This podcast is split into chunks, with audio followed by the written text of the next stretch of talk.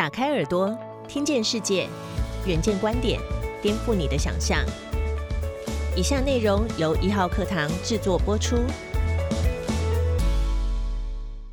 世界慢下脚步，台湾反而加速。科技业让台湾挨住经济的冲撞，角色越行吃重。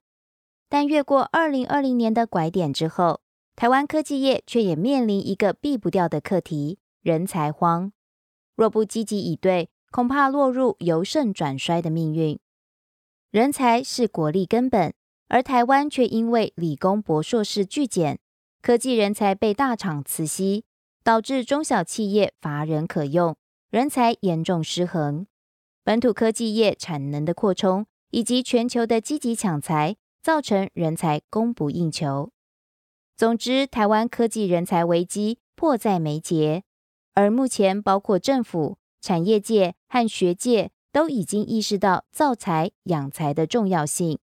尤其科技部更意识到未来科技的应用将无所不在，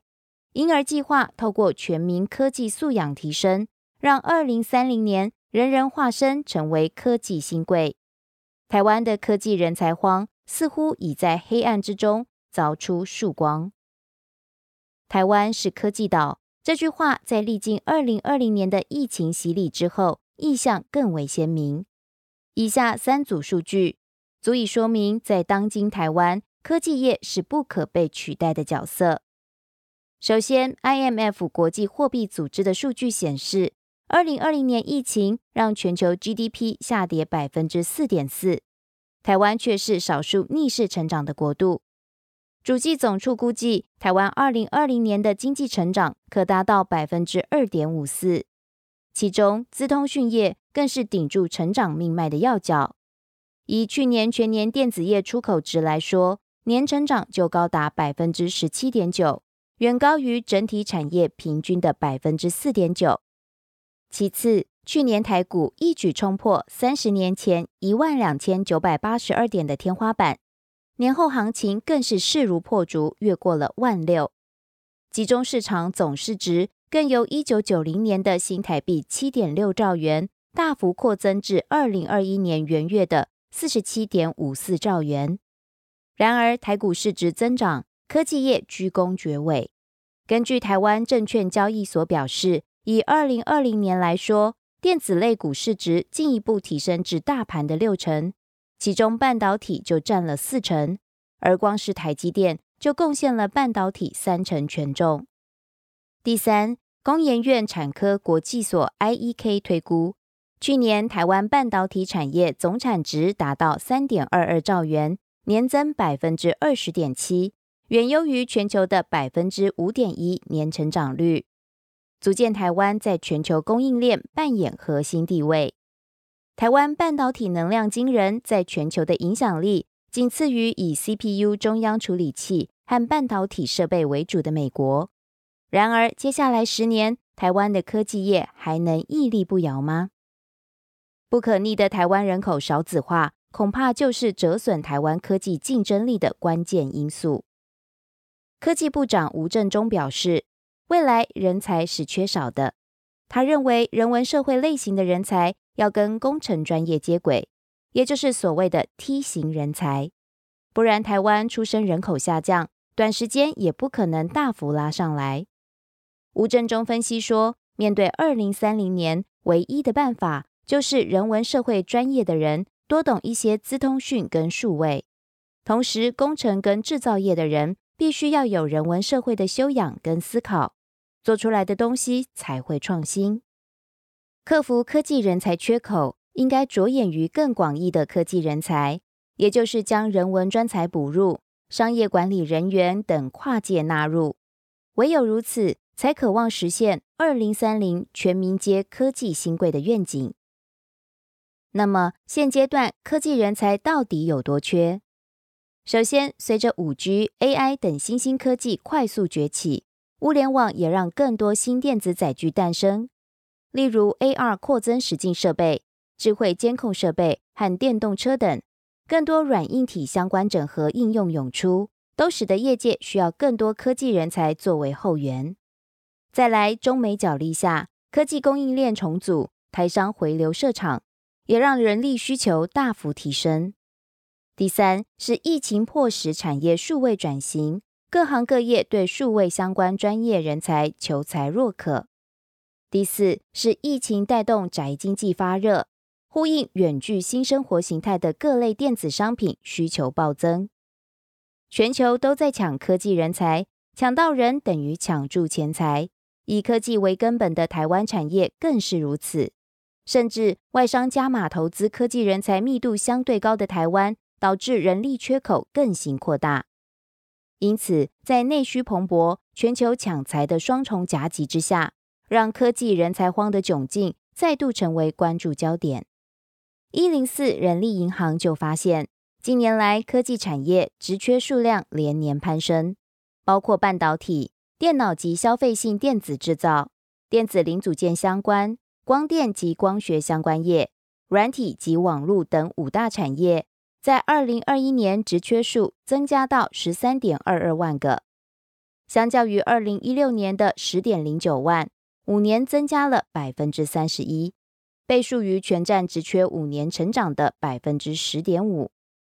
若从处处喊缺的工程师职务探讨，二零二一年职缺总数达到五点七九万，五年增加了百分之二十五。期间在疫情最严重的二零二零年达到需求高峰。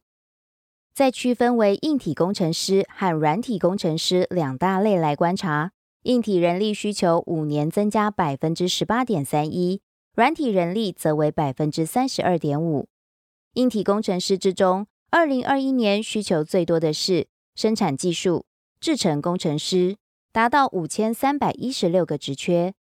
五年增额最多的是半导体设备工程师，从二零一六年的五百九十一个职缺，增加到二零二一年的一千一百二十一个职缺，增幅多达百分之八十九点七。软体工程师则以软体设计工程师最为需求。职缺数高达一万九千七百二十五个之多，增幅最高百分之九十一点九的类型，则是演算法开发工程师，需求人数从六百二十九人，五年后增加到一千两百零九人。值得忧虑的是，科技人才缺口若不及时解决，未来将难以承受。行政院科技汇报办公室估算，资通讯科技产业发展态势到二零三零年。资通讯科技人才缺口恐怕达到八点三万名。另外，以往被视为科技人才供给的主要来源——大学毕业生，也出现了量变。教育部统计，过去每年从学校毕业的科技类学士约在十万名以上，二零一三年起就跌破了十万大关，仅剩九点八六万人。到了二零一九年，更只剩下九点三万人。十年之间下滑了百分之十点五四之多，但相对的，近五年五大科技产业职缺需求却急增百分之三十一，可见产业人士的焦急。为此，教育部初步着手从量与值上进行调整。教育部长潘文忠表示，现在产业不像过去那样数十年不变，从教育立场来看，社会终究还是多元的，所以我们着重在学习环境的改变。让框架有弹性。一零九学年度起，教育部先松绑资通讯系所招生名额限制，放宽总额增加百分之十，包括资讯、通讯、电机、电子、AI、人工智慧及资安等系所，估计一年可以增加大约三千五百五十人。另一方面，是在非资通讯系所开办数位科技学程，养成非专业系所学生的资通讯科技能力。包括化工、能源、电力等，甚至也包括会计、文创等人才跨域。除了二十岁左右的大学生之外，教育部同步动用大专院校教育资源，针对已经毕业的学生、在职者和二度就业者开设专业课程。修业完毕超过四十八学分，即可获得学士后多元专长学士学位证书。其次，招揽海外人才。或许也是快速补给产业人力的营养针。根据一零四人力银行分析，近年来在海外工作的台湾人返乡工作的意愿提升，二零一八、二零一九年更是达到高峰，各有约五点七万名海外工作的台湾人主要应征的下一份工作所在地是台湾。而二零二零年，多达百分之六十三点二的海外工作华人想要回到台湾工作，主要因为台湾防疫有成，成为避风港，致使新海归派风起云涌，成为各行各业人才的供应源。此外，二零一八年二月上路的《外国专业人才延揽及雇用法》，也就是揽才专法，国发会针对你在台从事专业工作的外国特定专业人才。核发就业金卡，包含工作许可、居留签证、外侨居留证及重入国许可，四证合一的个人工作许可，提供外国人才自由寻职、就职及转换工作的便利性，也大大发挥效益。二零一九年初上路时，核发数量仅仅五百多件，不过到了二零二零年，数量大爆发，全年达到一千四百零四张，其中科技领域则有两百零四件。虽然就业金卡成果跃进，但相对于整体人力缺口，只能算是杯水车薪。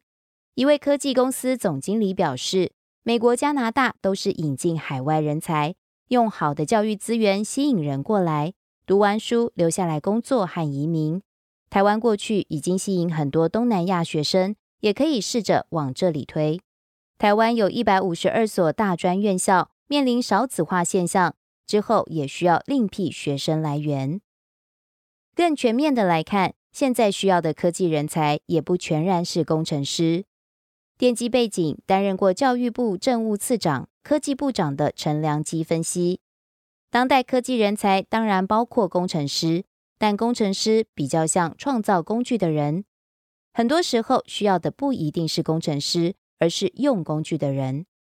他举例。机器修复的人员以前可能是纯手工，现在有很多工具可以帮忙预测、扫描。在新科技协助之下，人才要同时具备修复与数位能力。陈良基指出，很多生活面向还是必要的，这不会改变，但满足这些需求的方式会改变。所以，协助各行各业的人保留并提升他们的就业能力。而在科技产业需材类型之中，也发现，不只是需要实际编码的工程人员，更多的是能观察人类生活动态的社会科学专才，或者是对商业模式敏锐的商务专才，以及对人机互动形态能有掌握的设计师等新形态人才。在教育部推行的十二年国民基本教育课程纲要（简称一零八课纲），在自然科学领域也有新的琢磨。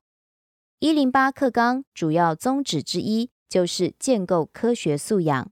目标是让高中国中以及小学生具备基本的科学知识、探究与实作能力及科学态度，能够在实际生活中有效沟通，参与公民社会议题的决策与问题解决，并对媒体所报道的科学相关内容能够理解、反思，培养学生求真求实的精神。科技新创 XR Space 总经理陶运志表示，面对快速变化的世界，技术革新与用户需求能快速跟上的人才是关键制胜要素。他说：“我们重视的是他的创造力、用户洞察与互动力、品牌意识以及专业技能。”半导体资深前辈、豫创科技创办人卢超群感慨。科技人才的缺乏，有时候是因为太多早退出的人。许多科技人才四十多岁就打算转行，这除了个人因素之外，有一部分与社会价值有关。卢超群以医生为例，他们得到社会高度的价值认同，致使医生常常一做就是一辈子。但是社会对于科技人的认知，多半是经济能力比较好，但不如医生所得的高评价。其实，科技是推动社会前进的力量。科技界、科技人应该拥有更好的评价。卢超群殷切地说着：“人才教育最大的问题是什么？只是人少吗？不见得。我认为问题是价值层面。台湾科技界并不骄傲，但其实值得骄傲。素有科技岛之称的台湾，因为走在社会发展必须的科技制造与数位生活道路之上。”让两千三百万人口的小岛位于世界发展的核心。然而，不管量或值，人才仍将是维持科技岛优势的一切根本。更多相关报道及精彩内容，请参阅《远见》杂志。